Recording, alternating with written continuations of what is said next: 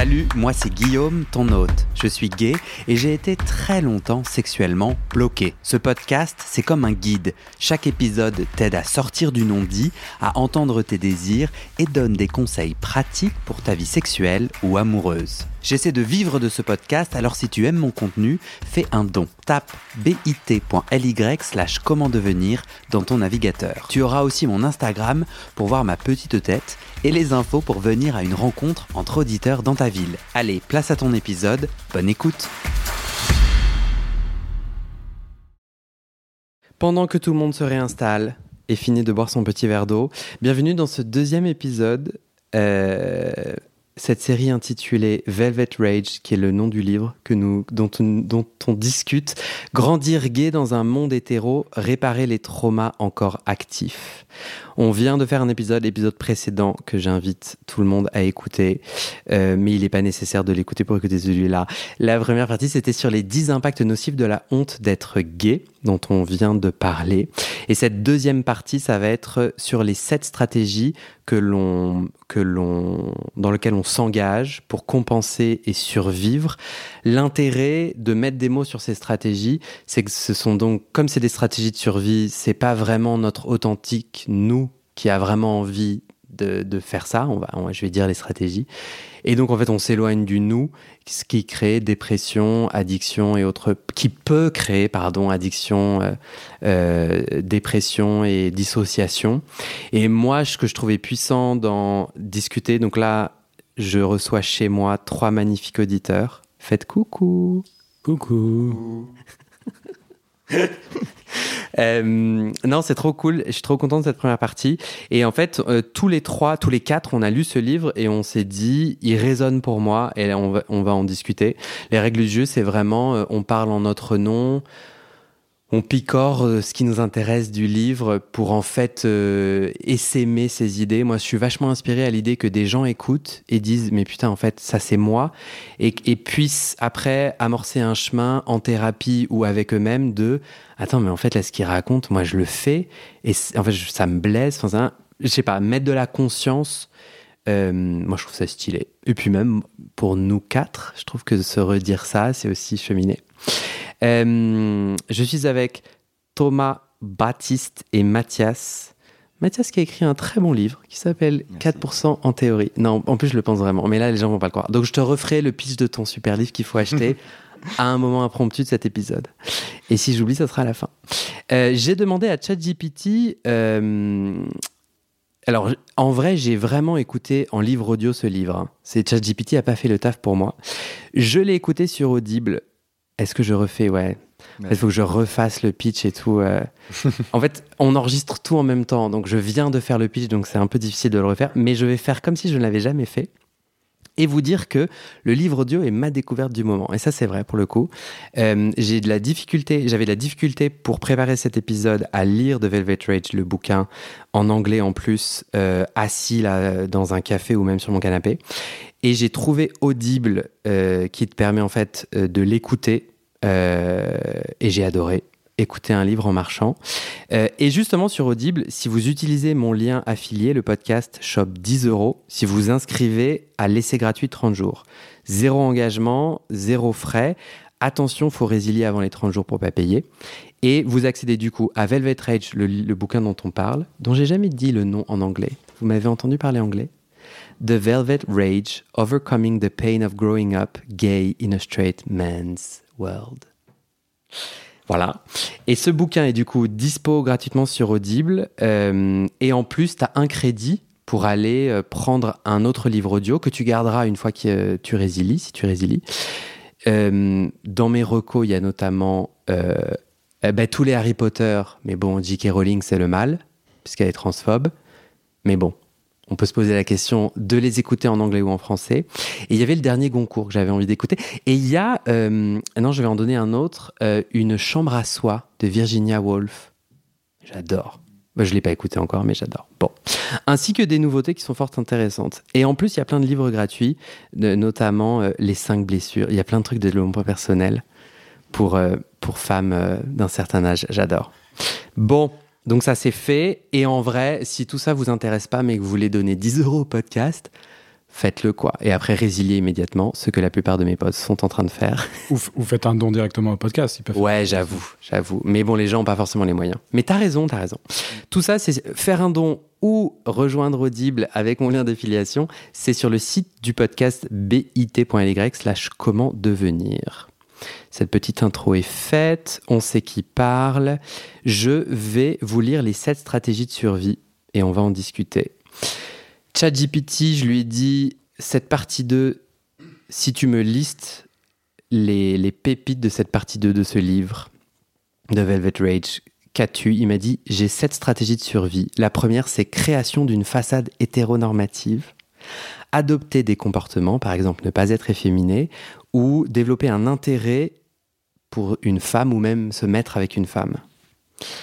Deuxième stratégie, l'hypercompensation, exceller dans divers domaines tels que les études, le sport ou la carrière, ou surinvestir son esthétique et la recherche d'une perfection physique pour gagner l'approbation et l'admiration.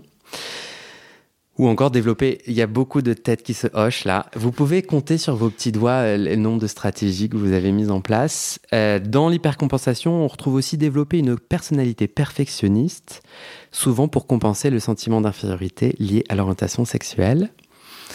Baptiste, j'ai mis ton prénom ainsi que le mien. Euh, troisièmement, isolement social et émotionnel. Se retirer des relations et des interactions sociales pour éviter le risque de devenir trop proche de quelqu'un qui pourrait découvrir son vrai moi. Garder ses émotions et ses expériences personnelles profondes cachées, même auprès des proches amis ou de membres de sa famille. En fait, j'oscille entre je trouve ça drôle et je suis content d'être avec vous et ça me déprime. Enfin, genre, j'ai des frissons dans tout le corps quand je lis tout ça. Je trouve ça trop triste, vraiment.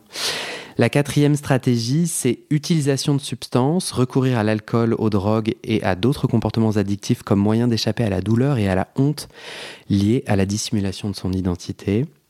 Euh, ces substances peuvent également servir de moyen de socialisation dans certains cercles où l'utilisation de substances est répandue. Je trouve ça passionnant, je fais une micro-parenthèse, mais en ce moment, aujourd'hui, à Paris en 2024 et dans des grandes villes, il y a euh, une épidémie de chemsex et énormément de professionnels de santé LGBT mentionnent ça comme le, le défi du moment. Ce livre, et ce que je vous lis là, ça a été écrit en 2006 euh, et aux États-Unis, donc avec une focale très américaine. Euh, c'est ouf, quoi. Et ils avaient d'autres drogues et d'autres problèmes d'addiction, mais the same. Cinquième stratégie, euh, euh, déménagement et changement de milieu. Changer fréquemment de ville ou de cercle social pour repartir à zéro. Ça hoche de la tête du côté de Thomas. Ou personne, donc repartir à zéro pour que personne ne connaisse, pardon, ou personne ne connaît leur passé ou leur lutte intérieure et la recherche d'un environnement plus acceptant ou anonyme où l'on peut plus facilement cacher ou révéler son identité à sa propre discrétion. Avant-dernière stratégie, développement d'une identité en ligne séparée. Euh, créer des identités en ligne où il où, je peux exprimer librement ma sexualité sans risque de répercussions dans ma vie réelle. Utiliser des forums, des réseaux sociaux et d'autres espaces en ligne pour explorer exprimer mon identité de manière anonyme. Et enfin, la septième et dernière stratégie de survie ou d'évitement de la honte. Intellectualisation et distanciation. Utiliser l'intellect pour analyser et rationaliser sa situation, se distancier émotionnellement de sa propre expérience, se plonger dans le travail, les études ou les hobbies comme distraction pour éviter de faire face à leur réalité émotionnelle. Thomas, bon, je vous ai lancé les sept comme ça, et là l'idée c'est en quoi, bon, soit en quoi ce que dit le livre et non pas ce récap euh, sur la partie 2 du livre ou sur ces sept stratégies, qu'est-ce qui résonne pour toi? Est-ce que ça résonne? Oui, il y a beaucoup de choses qui résonnent. Tu as combien sur 7 Ces 7 bah, Peut-être 3 ou 4. Mais euh, ces stratégies, euh, tu vois, c'est encore un peu une logique d'étiquette. On veut faire rentrer des situations dans des, dans des cases. c'est quelque chose, avec le temps, j'ai tendance à me distancer de ces, méthode-là, mais c'est ma manière de faire. Mais c'est sûr qu'il y a énormément de, mots qui résonnent euh, en moi. Et ce qui résonne le plus, c'est cette notion du changement, euh, cette notion de la fuite, mais la fuite qui devient aussi un récit de vie, euh, et de conscientiser plus tard que en fait c'est une une manière d'exister auprès de mes amis. Alors par exemple, Ouais, un un groupe d'amis du lycée hétéro. Enfin, ils ont tous hétéro, oui, tous. Mais c'est mes amis vraiment proches du lycée. On est toujours très proches aujourd'hui.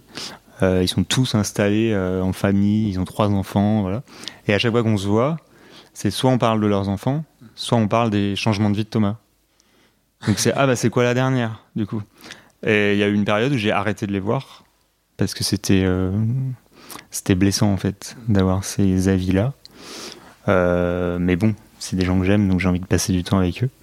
Euh, mais c'est vrai que dans ma vie j'ai beaucoup déménagé. J'en parlais euh, ce midi avec une collègue. euh, là je viens de déménager euh, et j'aime bien les déménagements en deux temps. J'ai un truc un peu où je déménage quelque part, je prends d'abord un- une petite sous-loc et après je m'installe véritablement. Enfin, mais voilà, j'ai déménagé, je pense, une bonne trentaine de fois dans ma vie. Même enfant, mais même enfant, en fait, mes parents ont déménagé beaucoup. Euh, Comment tu fais la distinction? Parce que euh, beaucoup de ces pistes à enquêter, Mm.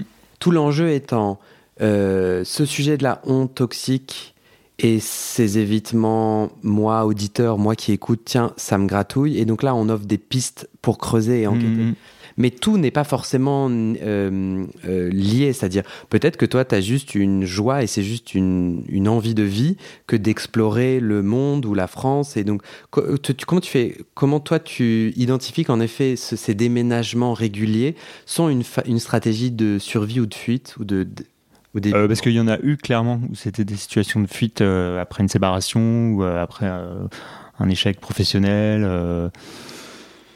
Euh, pas forcément liés à ton homosexualité. Mais l'homosexualité, ça a été plutôt euh, qui j'étais et qui je voulais être au quotidien en restant sincère avec moi-même. Et donc, euh, alors pas mon, pas mon travail actuel, mais mon précédent travail.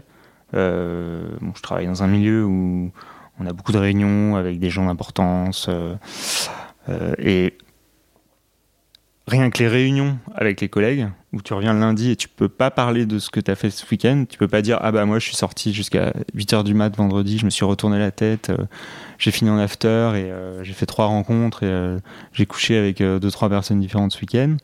Quand ton collègue ou ta collègue te dit ah bah moi je suis allé au parc avec mes enfants, donc il y a des sujets de conversation qui, qui sont pas évidents, donc bah on sais pas on a on prend des habitudes de d'effacement. En fait, on s'efface dans des sociétés. Enfin, moi, j'ai vécu ça, c'est-à-dire dans des milieux professionnels où, en fait, bon, bah, je suis resté euh, mutique, presque mutique sur, euh, sur ma vie personnelle. Parce que tu savais, tu avais vu d'autres payer le prix fort s'ils ils racontaient leur week-end hors norme. Non, c'est quelque chose qui est très intériorisé, en fait.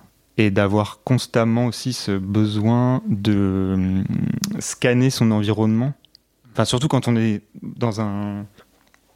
Enfin, même chose, c'est au quotidien, mais surtout quand on est en train de changer et qu'on change d'environnement, on développe. Enfin, moi, j'ai développé une tactique de d'être assez observateur et de scanner l'environnement. Essayer de tout de suite distinguer les orientations sexuelles des hommes qui sont présents dans les, pla- dans les endroits que je fréquente pour me sentir euh, en sécurité. Euh, et euh, et d'être toujours voilà, dans cette analyser l'environnement constamment pour se sentir en sécurité Encore aujourd'hui. De moins en moins. Et euh, pourquoi? Parce qu'aujourd'hui, je pense que je, me sens plus à l'aise avec moi-même, et ce sera le sujet d'après, mais. euh, voilà, et les changements professionnels, ça veut dire qu'à chaque fois, on arrive dans une nouvelle équipe, des nouvelles missions, des nouvelles tâches, des nouveaux, environnements, et il y a toujours un moment où il va falloir refaire un coming out. Il va falloir réexpliquer son cheminement, dire bah voilà, ah bah non, enfin voilà, bref. Non, mais c'est cool. Et, euh, et le dernier point, c'était développer euh, un surinvestissement euh, bah, dans les études, dans la vie professionnelle, dans les vies amicales et dans les passions, les hobbies. Bah, effectivement, on a l'impression que comme on porte cette honte que l'environnement nous, assigne en quelque sorte, et qu'on vit avec, donc on l'in- on l'intériorise, bah, on a l'impression qu'on est obligé d'être excellent dès qu'on entreprend quelque chose parce qu'on vient compenser cette, euh, cette honte et ce défaut de fabrication, entre guillemets, enfin, un peu une variation. euh. Ah, moi, je suis sûr, et après, je te propose, Baptiste, de rebondir euh, sur euh, la, la compensation et l'hyperperformance. Moi, je suis sûr d'avoir choisi. Moi, j'ai j'ai trouvé un boulot chez Médecins Sans Frontières, et je me souviens d'avoir aussi choisi ce, ce, chemin parce que le crédit social que tu gagnes quand tu es chez Médecins sans frontières, euh, il est énorme et que ça me sécurisait vachement. Il y avait, c'est mélangé, tu vois, c'était pas que stratégique, mais aujourd'hui, j'en suis sûr. Euh, il y avait aussi de l'intérêt pour le travail et plein de belles choses et tout. Euh, mais il y a eu beaucoup de ça, ouais. Toi, Baptiste, c'est quelque chose qui te parle Mais carrément, carrément. Je sais même pas par où commencer. Il y, a tellement de trucs dans cette liste. Je pense que je suis à. Sur la surperformance. Ouais. Non, je sais pas. Ouais, si, bah, carrément. Bah, il y a vraiment eu un truc de. Euh, Ouais, à partir du bac, euh, à, à bah, vouloir être bon élève. Alors évidemment, comme tu dis, c'est jamais euh, que parce que j'étais payé. Euh, c'est aussi parce que je viens d'une famille où tout le monde fait des études, donc il y a une norme qui est là et, euh, et des attentes, que, clairement. Euh, et notamment aussi parce qu'à un moment, j'ai euh, j'ai fait, j'ai pris un chemin de traverse. J'ai assumé un choix de faire de la danse ce qui a été pas au début pas forcément soutenu euh, par mes parents et puis on a discuté puis j'ai convaincu et ça n'a pas marché donc j'ai eu cette, sensation d'échec. Donc après, j'ai méga compensé. Donc la, la, en fait, la combinaison de, de voilà, ce, de la propension naturelle de PD de, vouloir de chercher la validation avec en plus la sensation d'avoir fait fausse route. Mais là, mais j'ai, euh, je faisais deux, deux licences, euh, pas du tout aménagées, hein, mais deux licences en même temps. Euh, je faisais euh, encore de la danse du coup en, en amateur à côté. Euh, je faisais 7-8 heures par semaine. J'étais chef scout. Enfin, vraiment, j'ai passé. Il y, avait, il y a eu quelques années où vraiment, mais j'avais zéro temps pour moi. Alors déjà, zéro temps pour une vie personnelle, affective, sexuelle, quoi que ce soit de cet ordre-là. Euh, pour ça, il a fallu que j'attende de partir en échange au Brésil, loin de tout, mmh, pour pareil. commencer à voilà à, à, m'autoriser, mais m'autoriser moi. Pourtant, j'étais out officiellement, hein, tu vois, mes parents le savaient. Mais vraiment, moi, m'autoriser à explorer et à assumer que ça fait partie de moi et que je peux agir à partir de cette partie de moi, et ben, pff, ça, dis-toi. Et euh, un autre truc aussi, là, où, que je viens de réaliser euh, en, quand tu as listé les, les, les, trucs. Après, euh, je fais mon master à Berlin. Donc, en plus, pourtant, je suis à Berlin, tu vois, je suis loin de la famille. Et euh, et master en pareil très exigeant en politique publique un genre de Sciences Po allemand euh, si, tu veux. Et euh, donc vraiment là, dedans et je me souviens d'un mec euh, qui en plus était pas mal.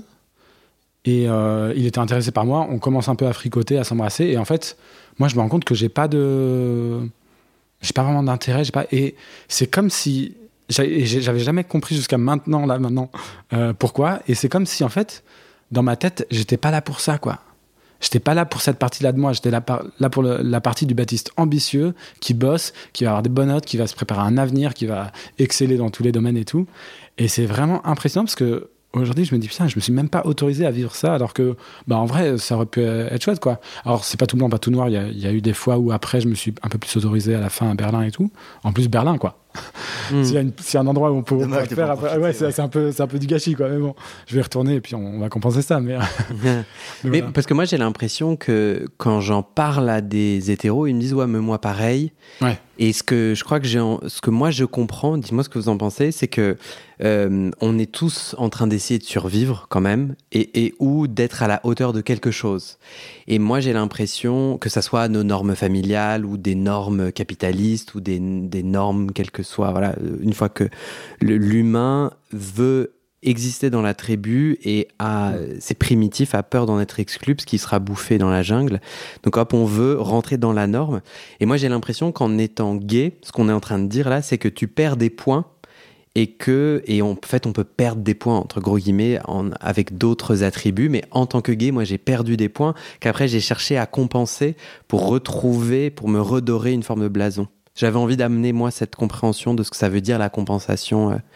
L'autre chose sur laquelle j'aimerais rebondir sur ce que tu as dit, que je trouve vachement intéressant, que j'observe beaucoup autour de moi, euh, c'est euh, c'est peut-être même une pensée un peu euh, freudienne et tout, donc à prendre avec des pincettes, mais le concept de la libido, c'est l'élan de vie. Donc ça peut être la libido sexuelle, tu vois, le désir de, de, de, jouir, d'être connecté à soi et à l'autre ou d'être connecté sexuellement.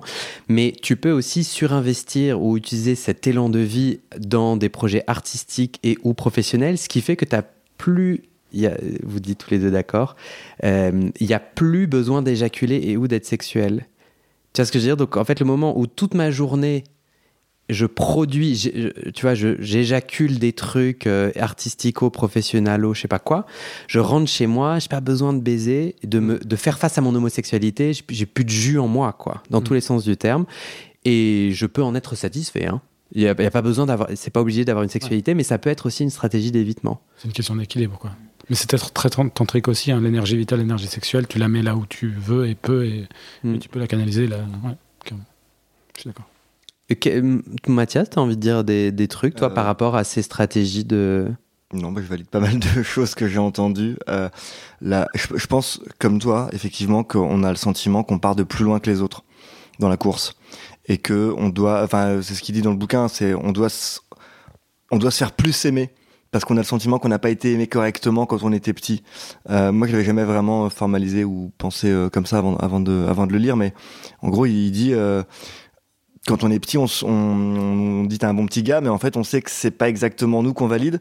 Et donc, après, on a l'impression que on on n'est pas exactement aimable, c'est pas, enfin, cap, comment dire, capacité d'être aimé, ouais, à sa juste valeur, et qu'on doit compenser. Et donc, effectivement, c'est, on est le meilleur boulot, on doit être le meilleur dans son domaine. Toi, t'as essayé d'être le meilleur quelque part?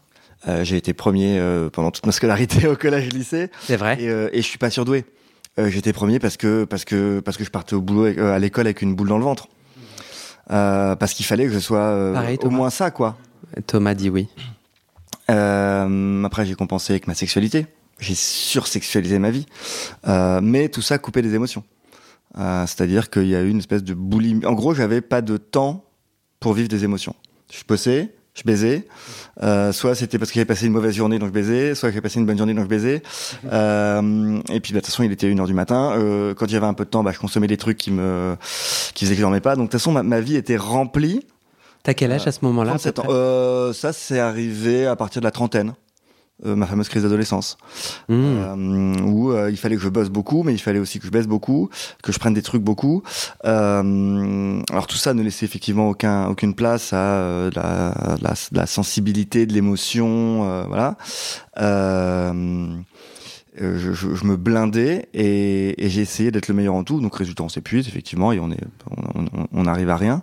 Mais je crois qu'il y avait vraiment le sentiment qu'il fallait que ce soit le plus cool, le plus fun, le plus sexy, euh, euh, comparaison, et il en parle dans le bouquin avec ce, culte du corps qu'on a quand même beaucoup dans la communauté, où bah, moi je suis un peu un gringalet, donc euh, il a fallu que je fasse du sport, jusqu'à ce que je me rende compte que c'est pas mon truc et c'est pas grave, mais ouais, j'ai vraiment le sentiment qu'on essaye de compenser un peu plus. Alors, on peut avoir plein d'autres points de départ qui font qu'on a besoin de compenser, mais en tant que gay, effectivement, que la majorité, que n'importe quel mec hétéro en tout cas. Moyen, je dirais. Hmm. Thomas, tu veux. Sur cette thématique-là, je voulais juste compléter, euh, parce que moi, j'ai un- moi, c'est un peu différent, enfin ça résonne beaucoup, mais sur des parcours différents. Et très tôt, j'ai eu une sexualité assez épanouie, enfin, d'un point de, moi, de mon point de vue, assez euh, fluide, euh, mais dans des relations de couple un peu euh, stables, et à aller vers un schéma hétéronormé de la relation. Donc c'était comme si on, on m'autorisait à être gay, mais dans un schéma hétéronormé. Et ça, vis-à-vis de ma famille, c'était flagrant. Hmm. Et ça fait que quelques années où je conscientise qu'en fait, ça va, ça va pas me rendre heureux de continuer comme ça parce que je vais répéter des cycles de rupture, de trauma, d'abandon. Parce qu'en fait, euh, c'est pas qui je suis. Et du coup, quand Hmm. euh, tu vois, mon premier copain à 19 ans, euh, très vite, je l'ai présenté à mes parents. Ça s'est bien passé. Je l'ai amené euh, au dîner de famille, tout ça. Et c'était bien. Sauf qu'au bout d'un an et demi, bah, le copain était plus là. Du coup, après, je ramenais un autre copain parce qu'il fallait ramener quelqu'un aux fêtes de famille et aux repas de famille. C'était et en fait les après en fait je me suis personnellement je me suis senti plus à l'aise à y aller seul et à et juste à encaisser les remarques de ah bah t'es célibataire en ce moment ce serait bien que tu trouves quelqu'un à ne plus aller euh, au- aux rassemblements familiaux quoi parce que parce que la flemme en fait. C'est même pas la honte au bout d'un moment c'est la flemme d'être confronté à ça et de dire euh, c'est bon je vais pas perdre mon temps avec des personnes qui ne m'apprécient pas pour qui je suis. Et pareil pour les études pareil pour le milieu professionnel. Voilà c'était une réaction euh, sur cette, euh, cette- ce sujet là Hmm. Parce que, ouais. Non, vas-y. Non. Bah, c'était juste. Ajoute. c'est- moi, c'est une question que je me pose à là, à 35, 36. C'est de me dire, ouais, je suis gay, mais j'ai pas, j'ai pas l'impression d'avoir eu de phase de consommation excessive de sexe. J'ai pas eu l'impression, enfin, j'ai pas l'impression d'avoir eu de phase de consommation excessive de substances. J'en prends vraiment ponctuellement, mais un peu comme ce que tu disais. Ça me fait peur. Du coup, j'ai besoin d'être dans le contrôle quand même. Et le lâcher prise, je l'ai autrement Mhm. physiquement par euh, ouais, la méditation, par la danse, par le yoga. Moi, je travaille beaucoup sur euh, mes sensations physiques. Et ça, ça m'aide beaucoup à jouir de la vie au sens large. Mhm. Mais c'est vrai que dans les phases où je vais être euh, déprimé, bah ouais, je vais me masturber tous les soirs pour pouvoir dormir, quoi. Pour pouvoir ouf, relâcher le... tout ce que t'encaisses dans la journée. Et alors que dans les phases où ça va, clairement ça va, bah en fait, ouais, j'ai pas besoin de me masturber le soir. Et je m'endors euh, comme une fleur. Mais toi, est-ce que tu as l'impression. Moi, j'ai l'impression que tu mentionnes là euh, un défi humain de réguler les émotions et.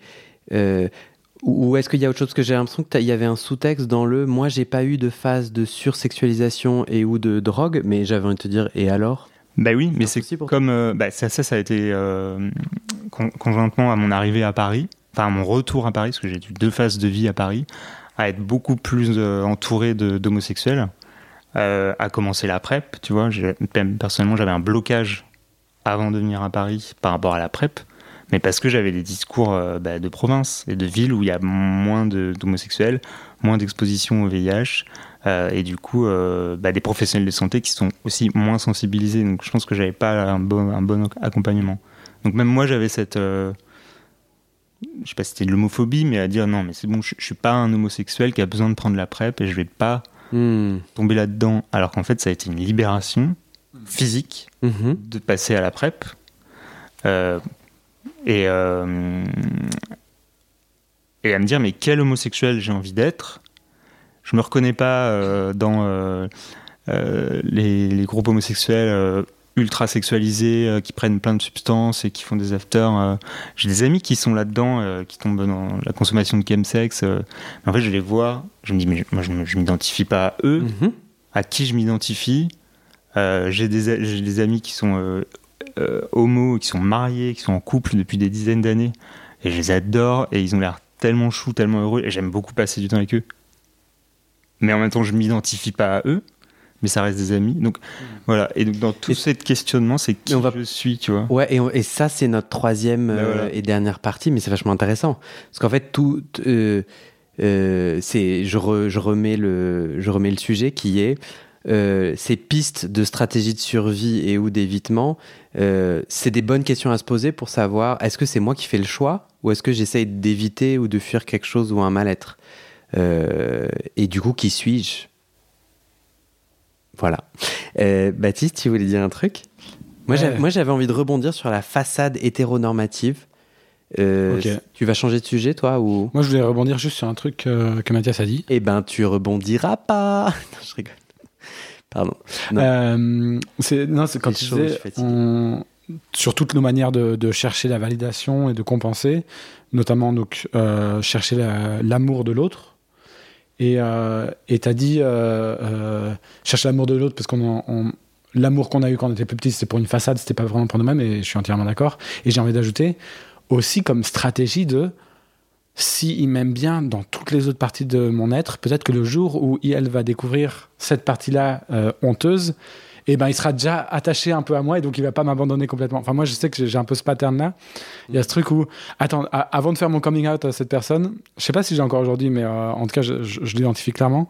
Euh, avant de faire mon coming out à cette personne, eh ben, on va créer des liens et tout, des points communs et, euh, et, et je pense que c'est aussi pour ça que je, je, je, j'ai développé une sorte de, de- des tentatives de, de connecter avec tout type de personnes, de tout milieu, de, de toute origine, de tout, de, de- dans n'importe quelle langue, euh, pour être vraiment hyper malléable et flexible et être euh, avenant pour, euh, pour toute personne, pour être bien aimé qui que tu sois. Et comme ça, le jour où tu découvres que je suis pédé, eh ben, tu diras, tu diras, euh, tu diras, super malgré le fait Ouais.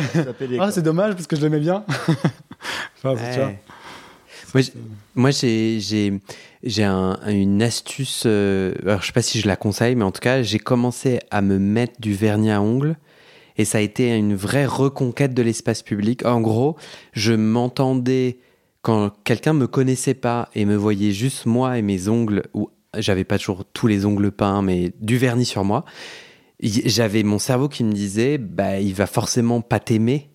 Mais vraiment, c'était automatique. Je me disais, bah, il va forcément me rejeter parce que euh, Thomas me montre ses ongles et qui sont très beaux. Quelle est la couleur de, ton vernis, Thomas? Il est noir. Il est noir. Euh, non, mais tu vois, et, c'était vachement intéressant en tant qu'adulte euh, de plus de 30 ans d'avoir ces pensées intrusives, de, cette angoisse profonde. Et, moi, vraiment, ne pas être efféminé, enfin, beaucoup de mes stratégies, pas toutes, j'avais des stratégies spécifiques pour surtout pas avoir l'air efféminé. Et le moment où j'ai dit euh, j'ai envie de mettre du vernis à ongles, euh, ouais, il y a eu un vraiment. Et puis ça m'a mis du temps hein, à reconquérir l'espace public en me disant, euh, en me disant ça. Il y avait un lien plus spécifique avec ce que tu étais en train de dire, mais je l'ai perdu. Mais en tout cas, j'ai. Du coup, on a l'impression que juste que j'ai dit mon truc sans du tout. non, mais en fait, c'est cette malléabilité. Je trouve que derrière le il m'aime pas parce que je suis gay, moi il y avait beaucoup de il est trop efféminé, j'aime pas les hommes efféminés. C'est ça que je voulais rajouter. Cette, cette misogynie au sein de l'homophobie. C'est ça que j'avais envie de spécifier. Alors qu'on peut être très viril avec du vernis par ailleurs. Merci, merci. Tout ça, c'était des pensées, euh, bien sûr, bêtes et brutes de, ma, de mon cerveau. Enfin, pas bêtes, mais euh, pas réelles, irrationnelles, déraisonnables, bien sûr. Des stratégies de survie de ouf. Dans euh, la les façades hétéronormatives, en, relisant, en, écoutant le livre, et, et ben, m'est apparu une évidence de euh, longtemps, je disais que je voulais des enfants. Et en fait, c'était pas vrai. Et je le savais pas. Et il y a eu vraiment cette crise. Le, Alan Downs, je sais pas je crois qu'il l'a dit dans le bouquin, mais après, je vais un peu me la péter en mode j'ai super bien préparé, mais j'ai écouté des interviews de lui en me disant mais qui est ce bonhomme? Et je suis tombé sur un podcast où il dit euh, il, y a une vraie crise identitaire entre la phase 2 et la phase 3. La phase 2, c'est là, c'est ce qu'on est en train de faire. C'est quoi mes stratégies de survie et d'évitement qui ne sont pas vraiment moi parce que bien entendu, hein, tout ce qu'on vient de citer, on peut le vivre en choix euh, volontaire, tu vois, genre je suis heureux, c'est ma vie. Et donc, qu'est-ce qui n'est pas moi? Et, le moment où tu te rends compte que c'est pas toi et que tu vas te mettre sur un chemin d'authenticité, euh, tu peux avoir une vraie crise identitaire. Et moi, j'appelle ça un deuxième ou un troisième coming out. C'est en fait, mais du coup, je suis qui? Et il y a un vertige parce que le moment où je me suis rendu compte, mais en fait, euh, genre, non seulement t'as pas envie d'avoir d'enfant, tu arrêtes pas de le répéter, mais surtout, tu euh, t'as jamais eu envie d'avoir d'enfant. Et puis, et ça a été comme une évidence que c'était pour être comme les autres de ma famille, tu vois, être comme les autres, tu vois. J'allais juste être homosexuel, donc il y aurait un homme dans ma vie. Mais sinon, tout le reste, je vous promets, ça sera pareil. Je vous promets, ça sera pareil.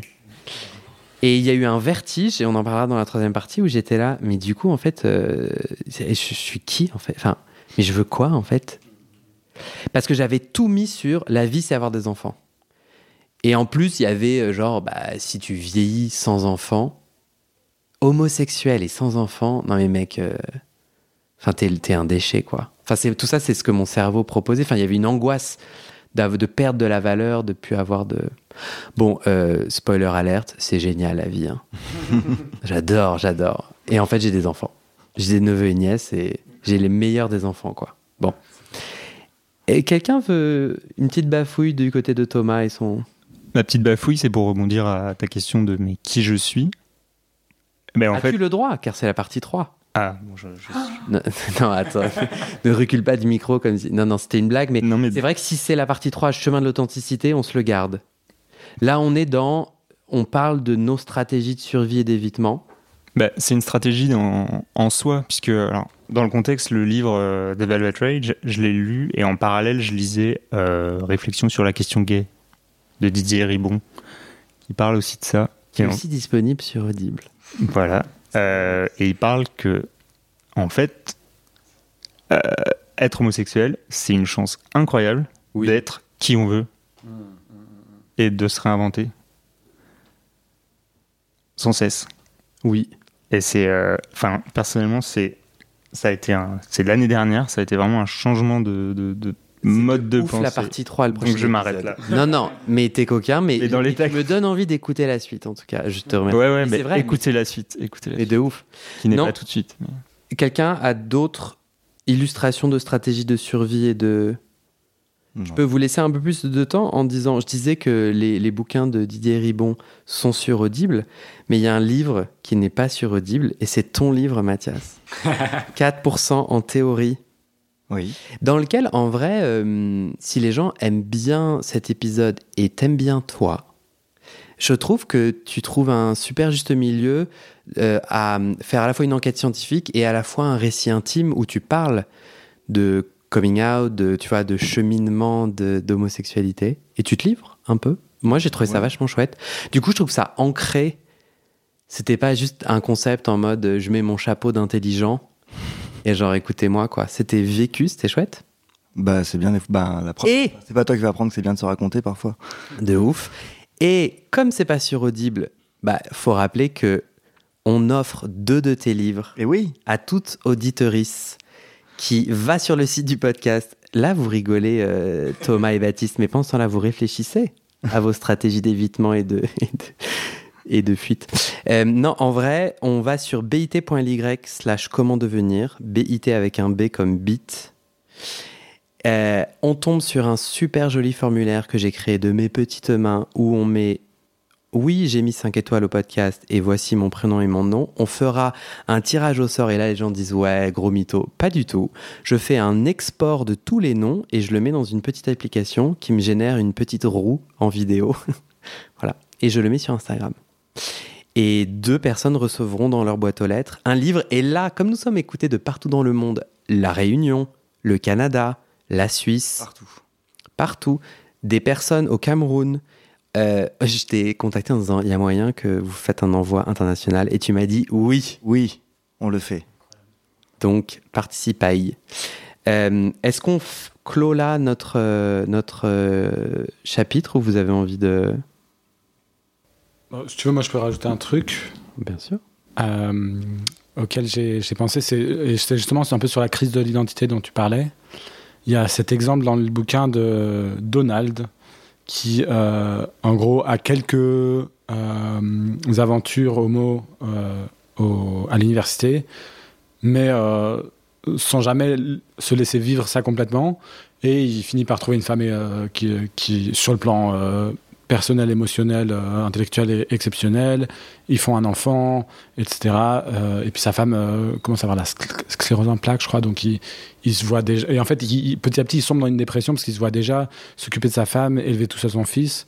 Et, et en fait, il a une dépression qu'il il, il- il sait pas d'où elle vient. Et, et donc, il va voir Alan. Downs. Euh, et il commence une thérapie et c'est que après des je sais pas une année qu'il commence à lui dire oui bah, j'ai des aventures homosexuelles etc et il commence un peu à tirer le truc. Et en fait Donald arrête sa thérapie et dit en fait c'est trop tard. Euh, je suis déjà lancé dans ma vie je suis déjà sur mes rails et je continue. Et ça fait tellement mal au cœur. Et ça m'a fait penser à j'ai eu exactement le même effet en lisant un autre bouquin qui s'appelle Arrête avec tes mensonges de Philippe Besson euh, qui est sûrement sur Audible aussi euh, puisqu'on est dans la pub Je ne sais pas. euh, Mais il faut pas aller sur Audible, il faut aller sur mon lien affilié, bien entendu. Évidemment, évidemment. Normal. Et, Quelle horreur ce bouquin. J'ai pleuré du début à la ouais. fin. et en fait, c'est l'autobiographie de Philippe Besson qui est, qui est gay et qui retrouve en fait trace de son amour de lycée, qui pareil dans un, un milieu hyper rural en Charente ou par là-bas, et, euh, et son amour de lycée qui lui, pareil, est resté sur les rails de fils d'agriculteur. Il a repris la ferme, il s'est marié, il a eu un enfant. Et euh, ça se termine pas euh, très bien pour lui. Je ne pas, je vais pas divulgacher. Mais euh, et moi, je me souviens être déjà avoir lu, fini ce bouquin à 4 heures du mat et être vraiment mais éberlué de Oh, putain, mais en fait, si je fais pas gaffe, je peux vraiment passer à côté de ma vie, quoi. Je peux vraiment être complètement à côté de mes pompes et passer 10, 20, 30 ans, mais vraiment, j'aurais rien vécu de ce que j'ai envie de vivre, en fait. Et c'était un genre. Et, et en fait, c'était chouette, c'était pas agré- forcément agréable sur le moment, mais c'était un peu une claque, un red flag en me disant Putain, Baptiste, mais tu peux pas vivre comme ça, quoi. Il y, y a eu un truc. Et j'ai eu un peu le même truc avec Donald, là, dans le. Est-ce que ça vous est arrivé? Moi, ça m'est arrivé plusieurs fois que des mecs avec qui je sortais, euh, j'ai eu un retour dans le placard, c'est-à-dire quelqu'un qui a dit en fait, je vais tout faire pour, pour devenir hétéro parce que pression familiale, pression. En gros, euh, le, le, coming out euh, euh, pour des raisons religieuses et familiales allait faire genre une telle déchirure dans sa vie que bah, cette personne considérait que c'était pas possible. Et, et, par curiosité, je l'ai recontacté et maintenant, pas, pas aujourd'hui, hein, mais par hasard. Non, attends, comment? Bon, je me rappelle plus, mais c'était pas weird. Je lui ai renvoyé un texto et il est marié avec une femme et tout, quoi. Et, et, et en fait, c'est le quotidien de plein, plein de gens qui, en fait, font de leur vie une stratégie d'évitement et donc une façade hétéronormée. À eux de décider si. Parce qu'au final, moi, je suis personne pour dire que c'est pas ça qu'il faut faire, quoi. Tu peux décider d'écraser un désir Baptiste me regarde en mode pourquoi tu dis ça? Mais, qui suis-je pour dire que c'est pas une. Moi, je sais pas ce que c'est une bonne vie. Peut-être que. Bon. Mais je suis pas en train de dire ne faites pas de coming out, mais je trouve que de. de... Enfin, moi, j'ai une famille tradie et ça a été compliqué, mais moi, j'ai entendu des récits où des gens, en fait, s'ils font un coming out, c'est Enfin, il, faut, il faut brûler des ponts, il faut faire une déchirure qui, qui, qui est terrible, quoi. Et j'avais beaucoup de mal à eux de dire, mais si, vas-y, fais ton coming out et tout. Et j'étais, ah putain, c'est tellement dur le choix qui est opposé. Et je crois que j'avais envie de dire qu'une stratégie de survie et d'évitement, ça peut être aussi, c'est le terme survie est bien choisi, quoi. Hmm. Ouais, c'est là aussi où ça, ça rappelle l'importance des familles choisies et de s'entourer de personnes euh, avec qui on, peut vivre pleinement soi-même. Moi, je peux pas m'empêcher d'avoir un jugement là-dessus en disant, mais euh, Dieu merci, on, a, on, on, peut avoir des familles choisies et on peut être pleinement authentique et être des parties de nous qui sommes que nous, on peut pas forcément être en façade euh, mm. dans nos vies, quoi. Moi, j'ai l'impression qu'on meurt de toute façon. Mais toi, Mathias, tu voulais dire un truc, mais après. Non, je me demandais si est-ce qu'on s'est quand même. Enfin, moi, je me suis posé cette question. Est-ce que je pourrais le cacher? J'étais ado. Mm. Mais est-ce qu'on n'a pas tous eu un moment, enfin, dans notre vie, ce truc où on se dit peut-être je peux, pardon, peut-être que je peux faire semblant toute ma vie. Peut-être que ça peut passer. Peut-être que je peux être heureux quand même. Enfin, moi, je sais que je l'ai eu. Heureusement, ça n'a pas duré très longtemps. Mais euh, j'ai l'impression qu'on est tous passés par là. Effectivement, bah moi, j'ai eu peut-être la chance, le contexte qui a fait que j'ai pu euh, franchir le pas. Et il y en a qui l'ont pas. Mais j'ai l'impression qu'on s'est peut-être un peu tous posé la question de se dire, ce serait quand même plus simple, en fait, d'être hétéro.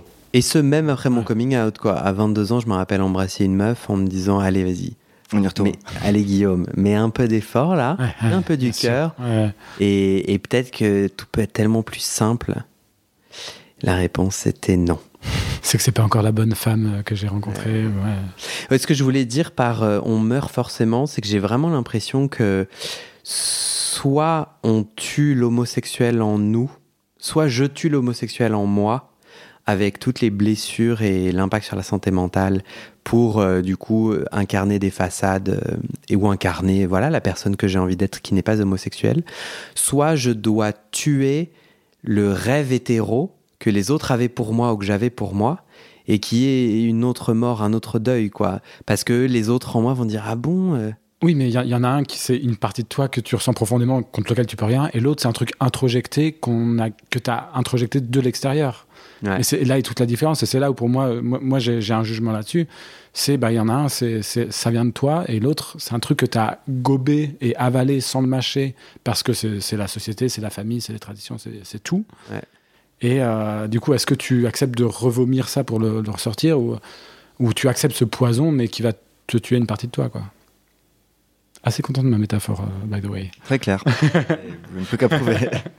En tout cas, euh, je vais glisser et dire, euh, moi qui suis allé à tes super stages de tantra qu'on peut retrouver sur ta page Facebook. Tout à fait. Et même Instagram maintenant. Et même Instagram, Tantra O. Ouais.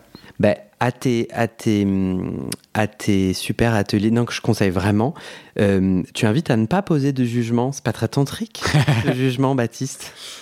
Oui, mais là, je suis là en tant que Baptiste, je suis pas là en tant que facilitateur de tantra. exact. Même si ça m'imprègne. Non, mais euh, le, le, le, pont, il est, il est là, il est dans notre troisième partie sur le chemin d'authenticité. Je crois que ce que j'avais envie de dire, c'est que c'est avant tout un choix qu'on fait mm. avec notre mesure et notre contexte. Et je suis vraiment pas d'accord avec toi, Baptiste, c'est que on a, je crois qu'on n'a pas tous le même jeu de cartes et mm. ou les mêmes outils. Et donc, en fait, quand je pose, de toute façon, je vais mourir. De toute façon, il y a un deuil qui va avoir lieu. Mm. Et je vais choisir un des deux, ou bien il va se choisir à moi. Et, donc, euh, il y a dans ce passage au chemin de l'authenticité, il y a cette question de deuil que je voulais amener, il y a cette question de choix. Et après, je trouvais que le tantra, euh, et où il y a d'autres outils, et toi, Thomas, tu as aussi commencé à en parler, euh, mais il y a différents outils pour se dire, OK, alors qui suis-je? Hmm. Puisque je ne suis pas ces projections, et puisque je suis homosexuel, alors qui suis-je? Et alors commence le chemin, quoi. Et, je trouve que là, dans notre société, le coming out est vendu comme j'ai fait mon coming out, ça y est, et c'est la fin du film. J'ai l'impression que c'est le début du putain de film, quoi.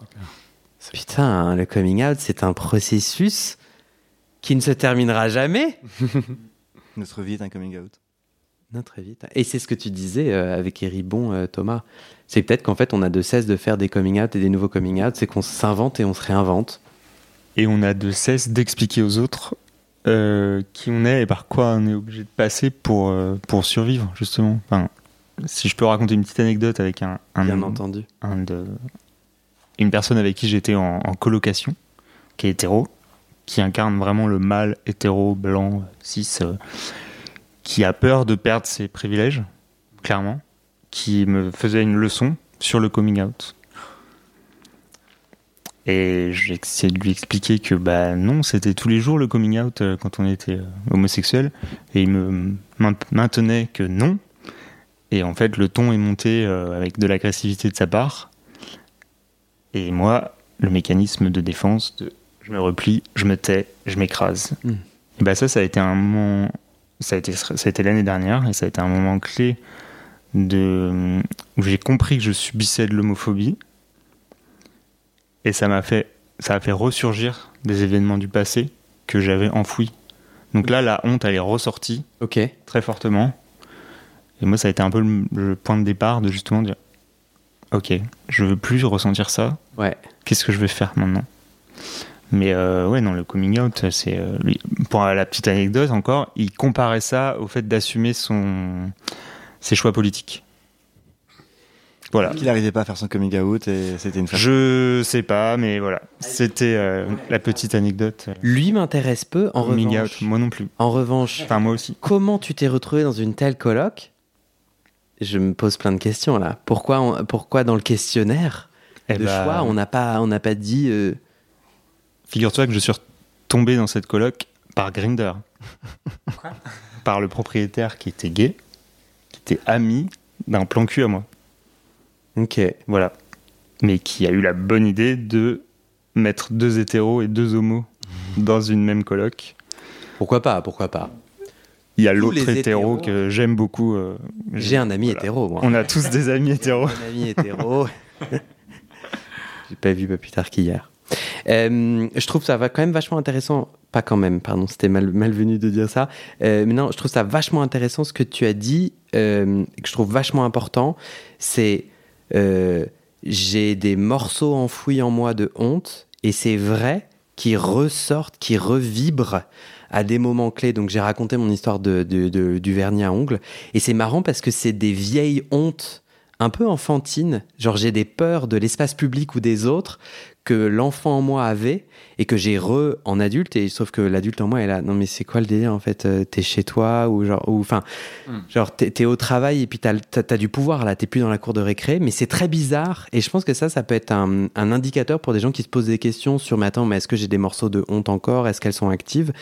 Elles ont un goût particulier elles sont assez irrationnelles et, souvent elles ressurgissent en étant, je trouve, hein, c'est mon point de vue, vous me direz ce que vous en pensez, assez en décalage avec la réalité euh, voilà, de, de, ton pouvoir, de, tes capacités. quoi. Euh, et ça, je trouve ça vachement intéressant à noter. Le podcast m'a vachement fait revivre ça. Le podcast, ça a été une énorme thérapie parce que j'étais là, ok, je suis en train de dire publiquement que je suis des bites.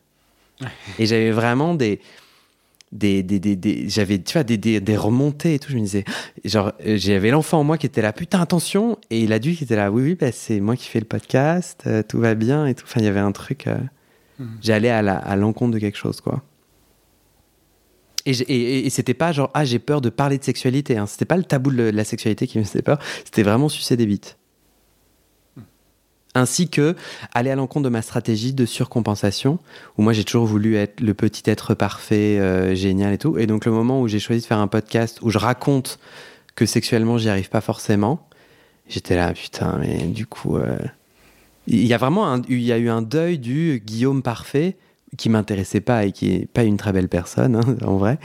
Puis, mais ouais, il y a eu vraiment un, ça a été vraiment bon. Mais là, on est plus dans la troisième partie de l'authenticité. Mathias. Mais est-ce que c'est pas une stratégie d'évitement justement? Enfin, moi, je pense que ça a été la mienne. C'est ce que m'a dit ma psy la semaine dernière.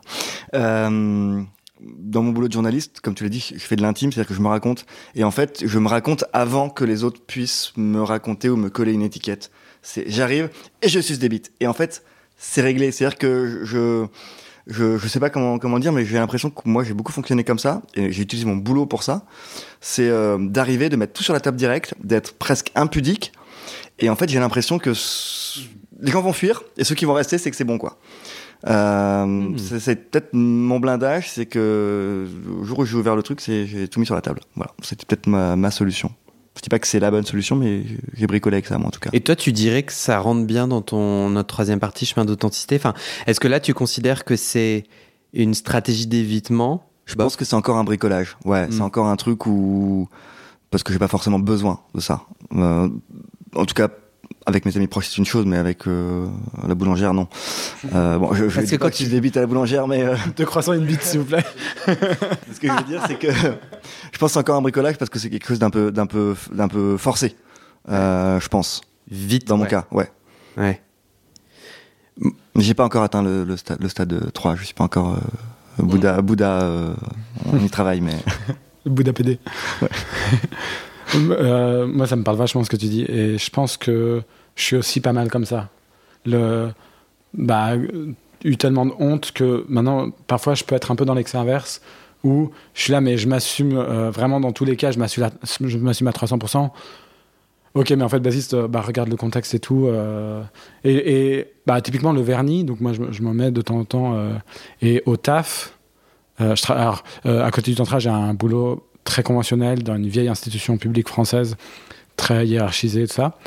Euh, donc, c'est, c'est des jeux de façade. Alors là, euh, chercher la validation, euh, t'inquiète que ils ont beau être hétéros, c'est, des meilleurs. Et du coup, il y avait vraiment ce truc de, ok, quand est-ce que je mets et quand est-ce que je mets du vernis et quand est-ce que je le fais euh, bon, déjà dans tous les cas, je trouve ça cool de le faire parce que ça met un peu de diversité et ça pète un peu les, codes et tout. Et de toute façon, ils peuvent rien me dire parce que je, sais faire mon taf et tout ça. Donc. Mais en même temps, quand est-ce que je le fais juste euh, pour, euh, pour le crier, quoi, un peu, pour dire ouais, je suis pédé, je suis pédé, quoi. Il y a, y a ce truc de surcompenser un peu, de l'avoir trop peu dit avant et du coup de, de le dire trop fort maintenant, trop entre guillemets fort maintenant, quoi. Hmm, je sais pas. En tout cas, partie 3 sur l'authenticité, parce que Maya Angelou, elle dit un truc du genre euh, le l'oiseau, il se pose pas la question euh, avant de chanter. Il se demande pas ce qu'il essaye Ouais. de dire ou ce qu'il essaye de faire, il chante, tu vois. Ouais. Et donc en fait, euh, bah, le fait que tu aies envie et- de le dire et de le redire à partir du moment où tu violentes pas l'autre, quel est le problème de le dire et de le redire jusqu'à jusqu'à avoir Non, ouais, le, euh, que je vois ce que tu veux dire, mais euh, typiquement, euh, je peux, je peux parfois avoir tendance à amener la conversation, par exemple. Tu vois, je sais pas, on, bah, typiquement, on est avec les collègues, on parle de qu'est-ce que tu as fait ce week-end, là, comme, comme tu disais tout à l'heure. Alors, j'en suis pas au point, je dis, euh, oh, j'étais dans le sauna, j'ai sucé des bites euh, tout- toute la nuit. Euh, déjà, parce que ça m'est pas encore arrivé, mais j'y compte bien. Et, et deuxièmement, tu vois, je- mais, je, mais je pourrais avoir tendance à amener sur le terrain, par exemple, de la sexualité, ce que je fais un peu. Et, de me- et en fait, bah, il y a une question de contexte. Est-ce que j'ai envie de parler de sexualité avec mes, mes collègues? Ouais, je comprends. Et ça, cette question, je me la pose pas forcément, genre, mais euh, parce que j'ai envie de dire, euh, je, bah, je suis dans ce truc de je veux m'assumer pleinement et je veux rayonner pleinement. Et du coup, euh, bah, ça, c'est un truc que j'apprends avec mon psy aussi. Il m'aide avec ça sur, ok, ouais, mais il y a aussi des contextes quoi, où les, les choses sont, sont, Mm. sont pertinentes et d'autres non. Quoi. Qui. euh, euh, non, je vais pas poser cette question, pardon. Qui suce non, des parce- Qui suce des bites Non, parce que c'était fort. Tout le monde a levé la main. Euh, nous allons passer à la partie 3. Merci. Partie 3, c'est OK. Donc, je comprends mieux les moments clés et fondamentaux où j'ai ressenti de la honte. Euh, je les liste, j'y pense un peu. Euh, je vois qu'elles peuvent être encore actives chez moi. Je vois comment elles peuvent être actives, comment ça met en place des stratégies de survie, d'évitement. J'essaye de, de, de séparer. Non, ça, c'est pas une stratégie d'évitement, ça, c'est vraiment moi. Ou ah, ça, c'est pas forcément vraiment moi. Donc, après, développement personnel. Euh, et là, notre troisième partie, ça va être justement comment je trouve mon chemin d'authenticité. Donc, c'est qui moi? Et, et donc, le, le psy, euh, notre Alan Downs, qui a écrit The Velvet Rage, le bouquin sur lequel on est en train de parler, euh, notamment propose 12 conseils. Rendez-vous à l'épisode prochain. Bye Quelqu'un veut chanter? La la la la la. Et pause. Trop bien.